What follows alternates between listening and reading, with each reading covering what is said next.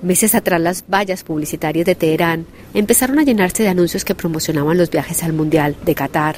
La expectativa era enorme. La selección nacional, o el Team Emelí, no solo estaba clasificada, sino que tiene por delante uno de los partidos más importantes de su historia reciente, contra el Reino Unido y Estados Unidos, países que el sistema de la República Islámica considera enemigos. Pero después de dos meses de protestas, las expectativas sobre lo que puede hacer la selección es diferente, como cuenta Mina, una arquitecta de 32 años.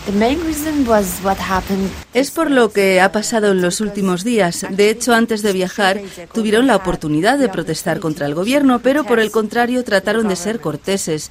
E incluso es como si le hubieran dicho al presidente que necesitaban su apoyo. Eso a la gente no les gustó, les causó muy mala imagen. Semanas atrás, los jugadores de la selección vistieron una chaqueta negra en el momento que sonó el himno nacional iraní en un partido amistoso. Esto se leyó como señal de solidaridad. Desde entonces, son muchas las voces que creen que deberían tomar un papel más activo, como lo hicieron dos de las leyendas del fútbol iraní, que declinaron la invitación a asistir al Mundial de Qatar. Otros jóvenes como Moxen, un comerciante de 25 años, cree que la selección hace lo correcto. Yo pienso que deben jugar en la Copa del Mundo y nos van a demostrar que apoyan a los iraníes.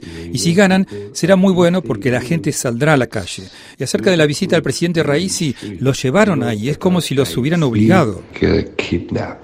El técnico de la selección, Carlos Queiroz, dijo al llegar a Qatar que sus jugadores son libres de protestar. Pero en Irán hay muchos que sienten que esta selección no lo representa e incluso han quemado algunas de las vallas donde apoyan su participación en el Mundial de Qatar. Informó desde Teherán Catalina Gómez Ángel para Radio Francia Internacional.